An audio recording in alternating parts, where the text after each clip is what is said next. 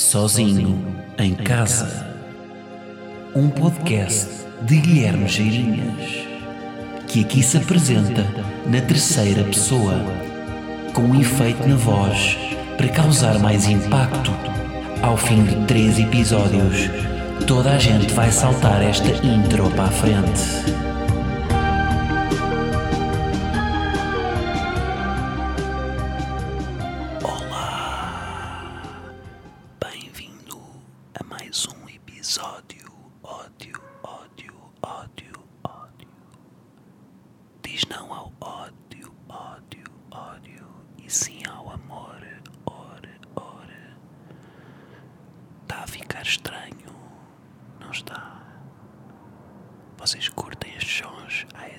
ASMR? Ou estão-se completamente a cagar? Dito assim, qualquer coisa soa sexy. Posso dizer, por exemplo, beterraba, que excita-vos. Camionista, papeira, dá-vos a agitar. Gostam de papeira?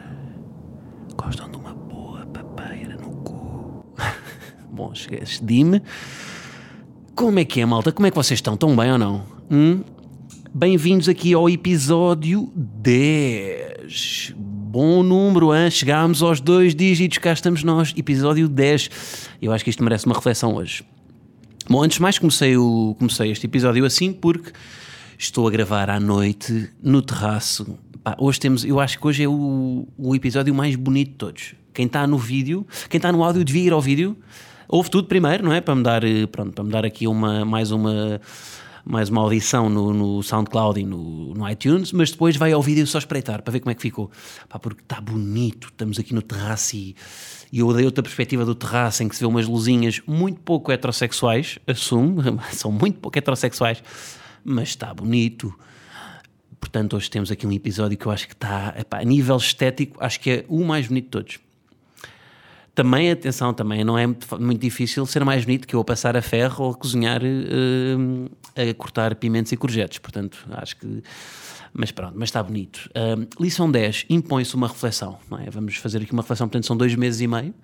Dois meses e meio de sozinho em casa. Portanto, é uma espécie. Vou fazer uma espécie de lição 100 hoje e fazer aqui um balanço de como é que eu acho que isto está a correr.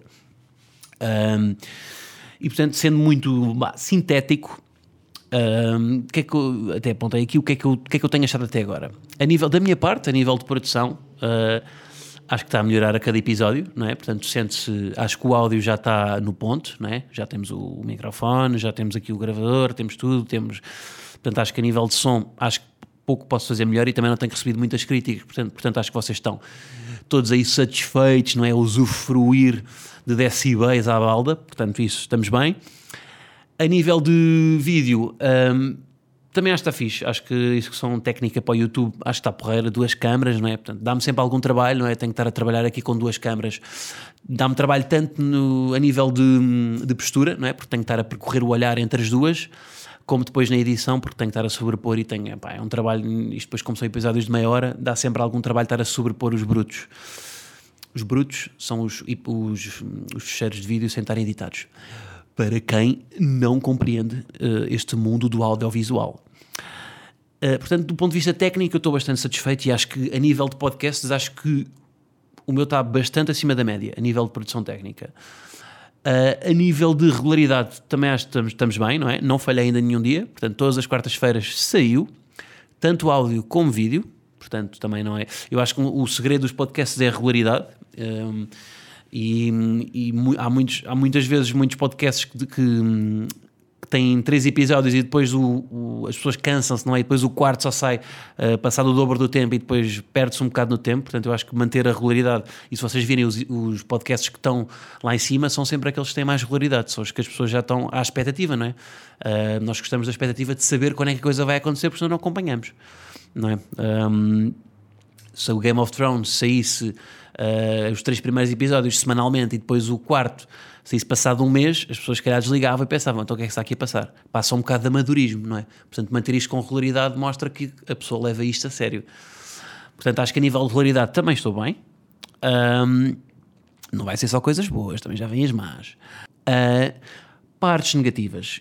Um, a parte negativa, a nível de áudio, eu estou satisfeito com, com os resultados no, no iTunes, tem, no iTunes e em todas as plataformas.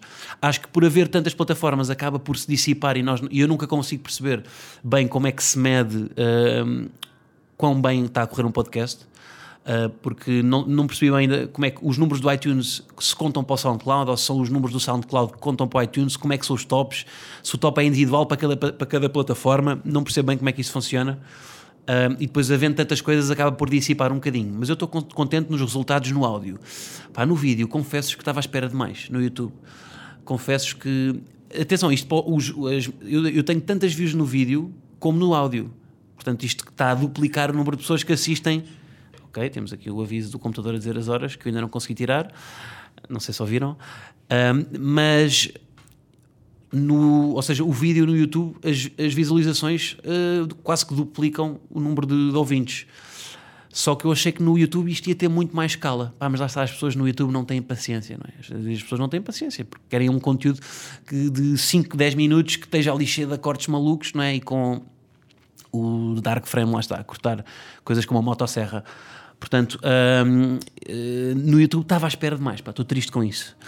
Portanto, lance também, por isso é que eu também tenho investido aqui na parte visual, não é? E tenho que fazer se calhar uns thumbnails malucos, não é? Um thumbnail, eh, pá, deu a, sei lá, eu a beber leite das tetas de uma vaca para ver se consigo ter views, porque em cima eu estou a meter eh, os, os thumbnails todos, pá, com com, com a mesma imagem, que é, que é uma fotografia minha, preto e branco e amarelo e com o título, portanto não sei se chama a atenção.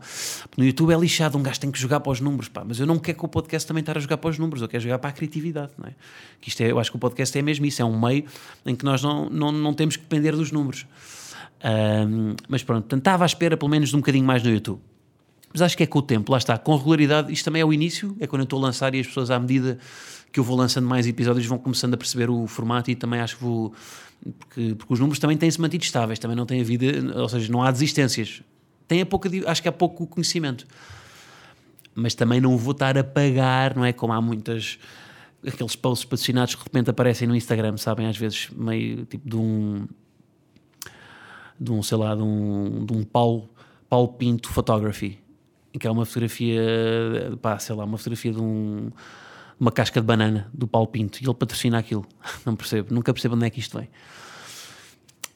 Mais balanço. Ah, epá, e, e, agora do ponto de vista criativo, eu acho que criativamente, pá, o que é que eu tenho feito? Eu tenho, eu tenho umas guidelines de cada tema que eu quero falar e depois uh, desenvolvo, mas, ou seja, eu tenho sempre um guião, não é? Não, não tenho um guião do, do ponto de vista, não tenho 100% controlado, mas pá, tenho uma, uma orientação e eu sei para onde é que é ir. E se calhar uma das partes do ponto de vista criativo que eu podia melhorar era haver, eh, eu ter aqui, eh, ou seja, eu tenho noção que a minha, a minha principal limitação no humor é o improviso. Eu, eu gosto muito de controlar e gosto muito de eu gosto mais de ter o texto. Se bem que também há um mito que as pessoas, as pessoas acham que improvisar uh, o, o, improviso, mesmo teatro de improviso e pá, muitas coisas, por exemplo, o César, o César Mourão, que é o, né, que é o big boss do improviso em Portugal, uh, ele, ele, há os jogos de improviso, não é? ou seja, ele é muito bom a fazer aquilo, mas ele também tem, ele, ele conhece perfeitamente os limites do improviso e sabe, já há, eh, também tem muita experiência, já fez várias coisas nesse formato, mas há muitas técnicas para o improviso. O improviso não é 100% inspiração, não é? Há trabalho e há fórmulas para isso. Eh, até se diz que o melhor improviso é aquele improviso que vem treinado. Eu já vi, eu já vi espetáculos de humor, de, inclusive é eu próprio, em que há muitas partes que as pessoas pensam que é improviso, mas não, é um jogo de improviso, em que nós sabemos para onde é que, mesmo interação com a plateia, nós sabemos uh, para onde é que a plateia vai. Uh, um humorista sabe para onde é que a plateia vai, consegue induzir aí para aí, e depois com a interação consegue sempre extrair uma piada que se calhar se vocês virem dois espetáculos vão ver, hum, mas ele faz o mesmo nos dois. Isto até acontece em bandas, tipo bandas que, que usam a mesma estratégia em palcos diferentes, aquela coisa de dizerem que são o melhor público de sempre, não é? Não é, malta. Não é. Portugal não é, não é o melhor público de sempre. Eles, quando vão à Estónia, também dizem que a Estónia é o melhor público de sempre.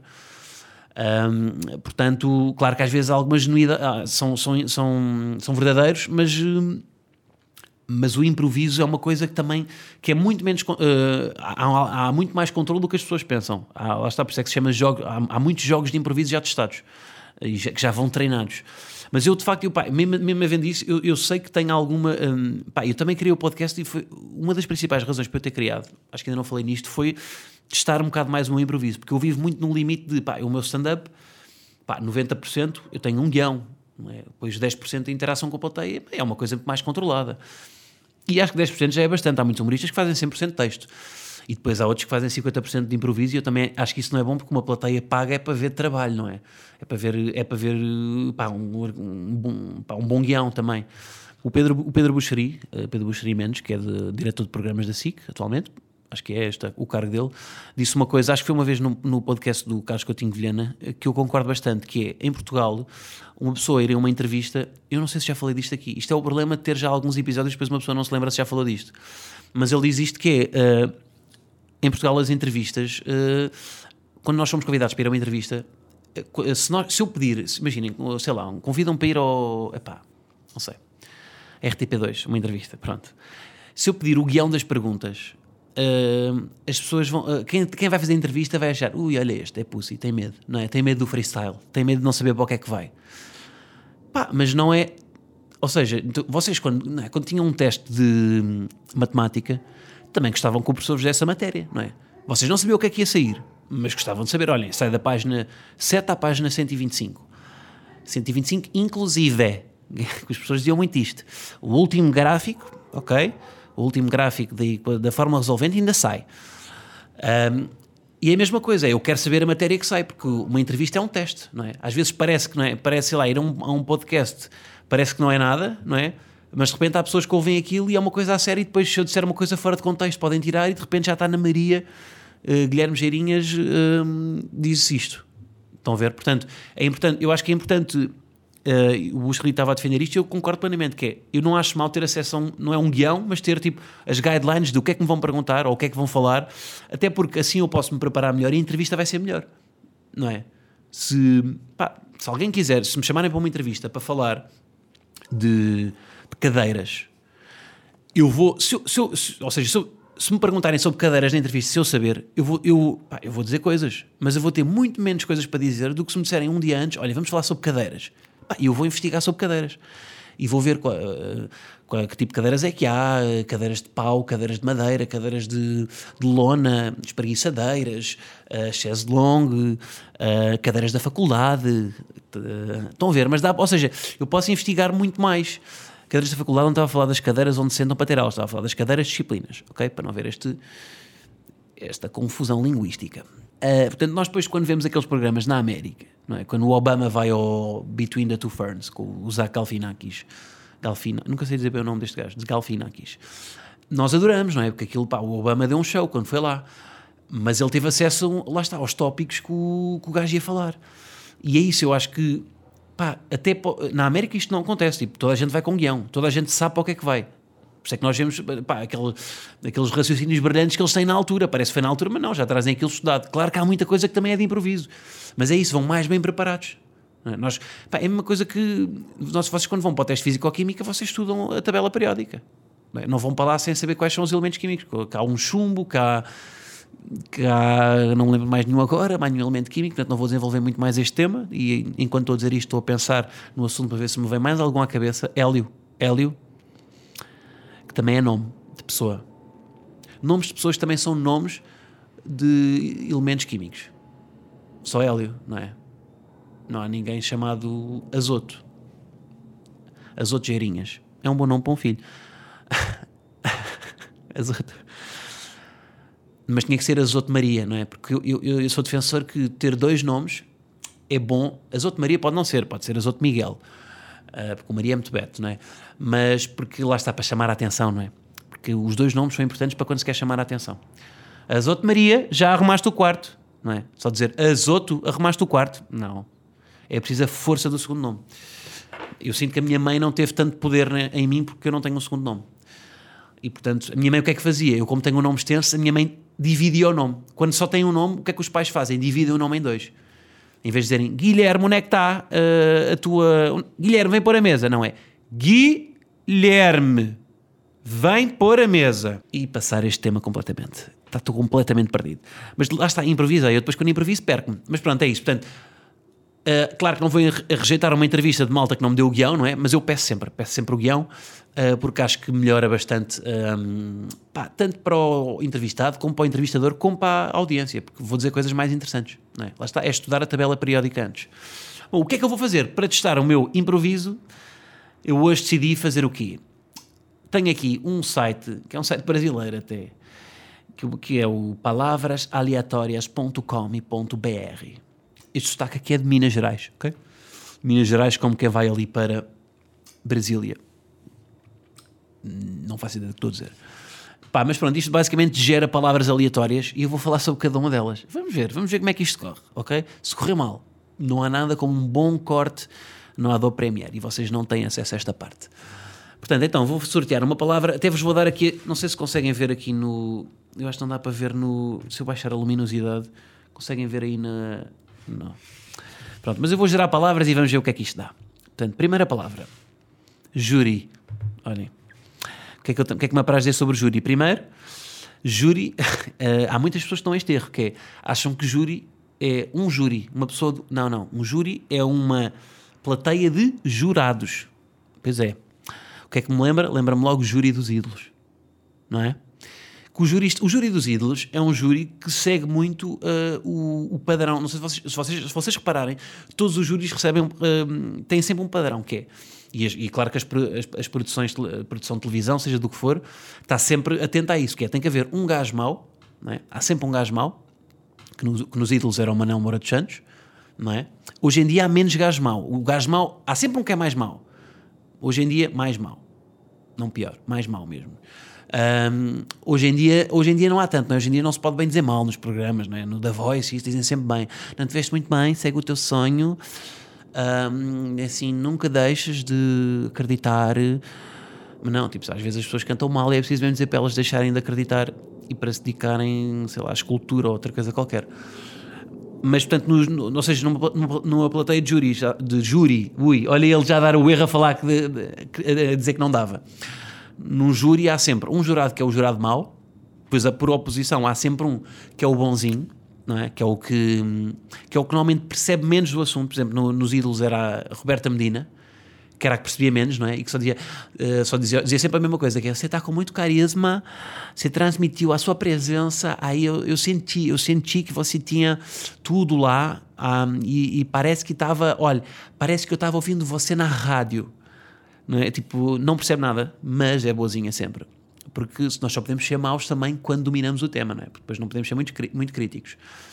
Depois há sempre um que é o que tem piada, não é? Ou que tenta ter, não é? Que nos ídolos quem é que era? Uh, nos, ídolos, nos ídolos era o Buxerri e tinha piada, eu acho piada. Olha, falar duas vezes do Buxerri é o Miguel Esteves Cardoso, de, Esteves Cardoso deste episódio. Nem estava à espera de falar dele duas vezes, malta.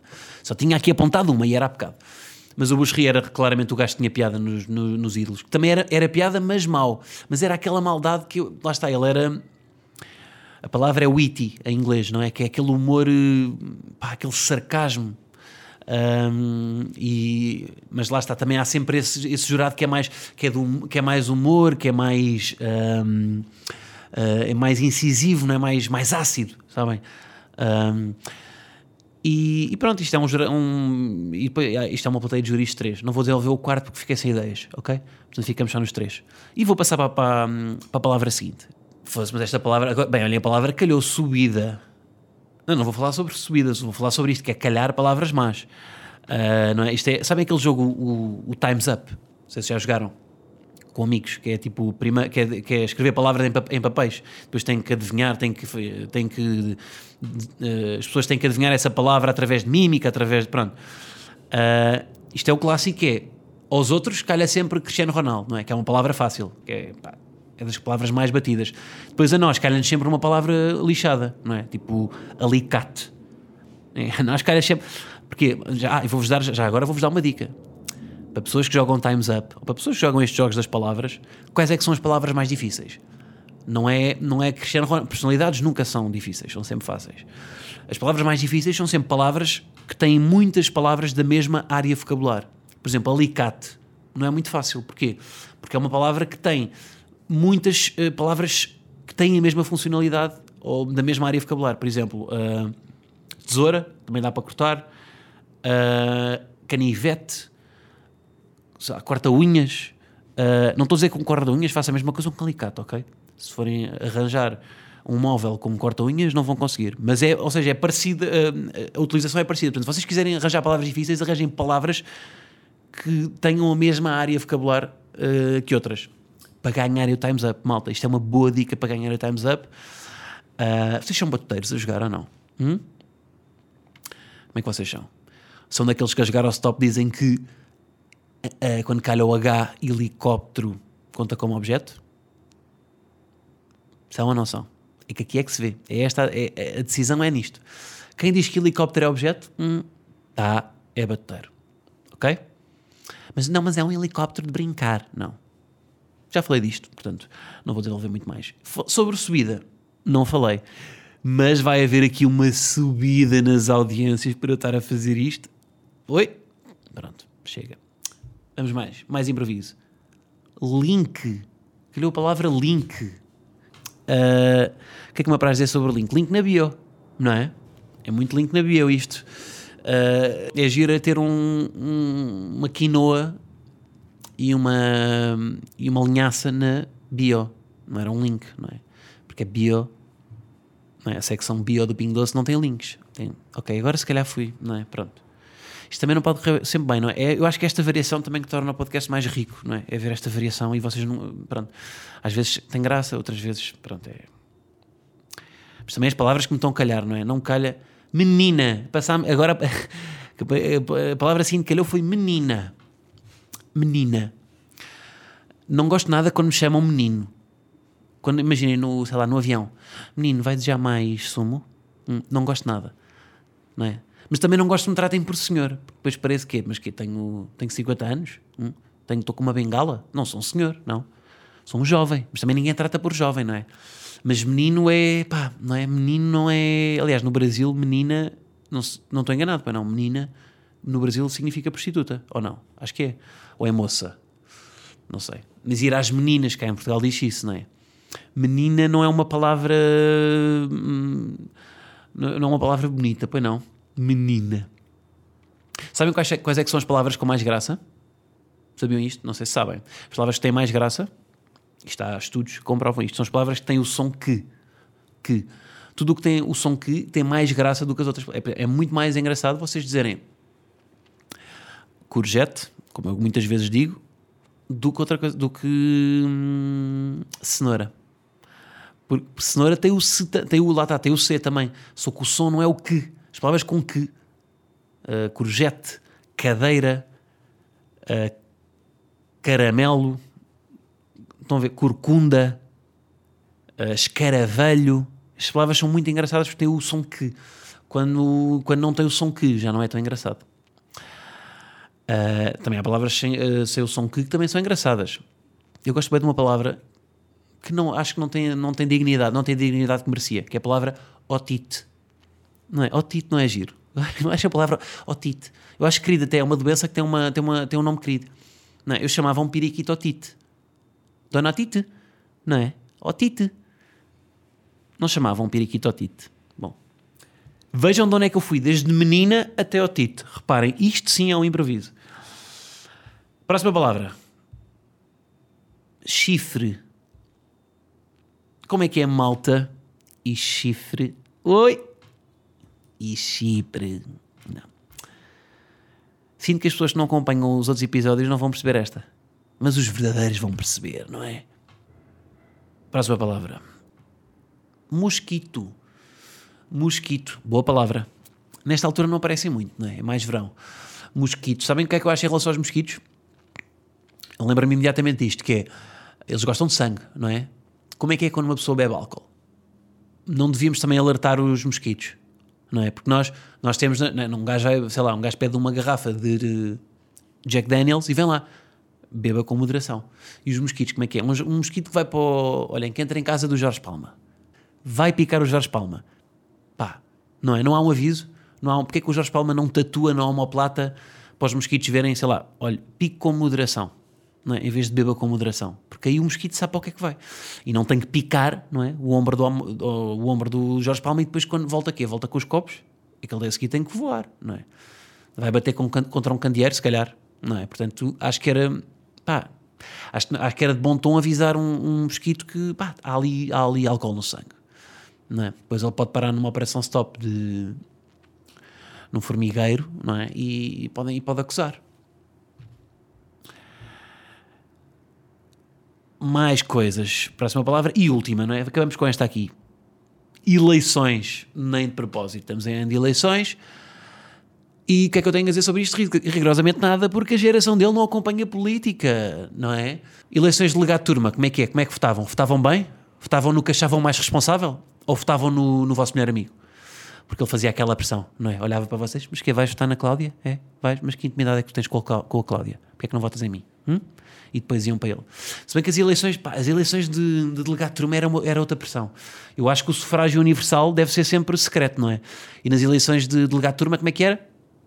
braço no ar, não é? A professora, quem é que vota no, na Cláudia? Pumba. Nós víamos que o nosso melhor amigo olhava para, ui, baixa o braço, não é? Baixa o braço, não podes estar na Cláudia. Portanto, as eleições para o delegado de turma, se calhar, devíamos estar aqui a apostar, se calhar, num sufrágio universal, não sei, ou por uma app, ou por papelinhos. Porque, pá, braço no ar é muita pressão, não é? Um, eu no meu colégio, não sei se isto é comum, uh, eu tinha vários delegados. Tinha delegado de turma, depois tinha delegado de esporto, Fui delegado de esporto muitos anos. Era delegado de esporto.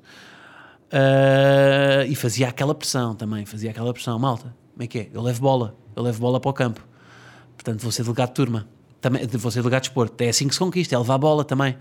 É levar bola de futebol. Uh, delegado de turma, delegado de esporto, delegado de cultura. Também havia. Delegado de pastoral. Que era o, porque eu, estudava num colégio católico. Nos Maristas, de Lisboa Uh, chamem lá Beto. Não sabe, vocês não julguem, pá. Vocês não sabem, não sabem nada da realidade dos maristas. Aquilo era só mitras. Um dia falo dos maristas. Pá, e é isto. A nível de palavras, terminamos por aqui. Está bem? Uh, pá, não sei se isto trabalhou criatividade ou não, se trabalhou improviso. Digam-me o que é que acharam. Eu acho que correu bem, até acho que não correu mal. Mas foi um investimento que eu fiz para, para também treinar aqui o meu improviso. Um, pá, deem feedback, digam o que é que acharam, digam se.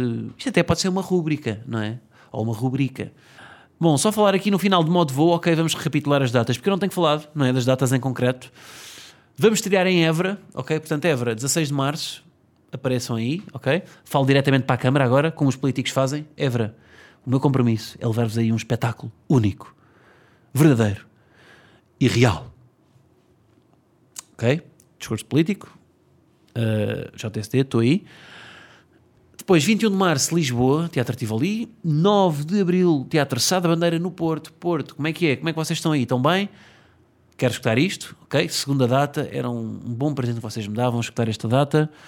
Eu sei que o Porto é um público comprador e é um público louco, portanto, não estou à espera de outra coisa. 12 de abril, Torres Novas.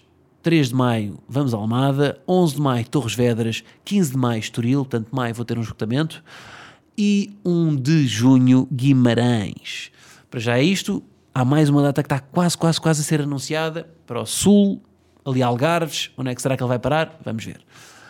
E é isso, malta, muito obrigado, acabo uh, este episódio da mesma forma que comecei, com um bom ASMR para relaxar